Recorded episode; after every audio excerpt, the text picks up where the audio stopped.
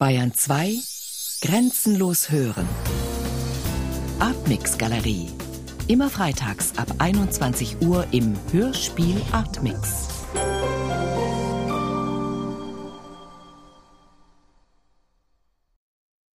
A piggy went to the market and he saw some fish and said to himself, If I were a "Fishy, fishy, dragon, I'd you're destroy so wagon.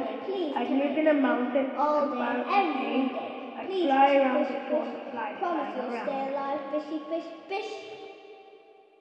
A piggy went to the market and he saw some fish and said to himself, If I were a dragon, I could go back and please. I could live in a mountain all day, every day.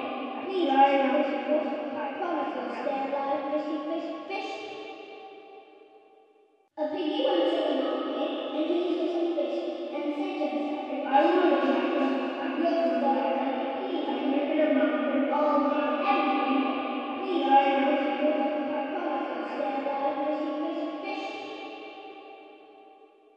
Okay.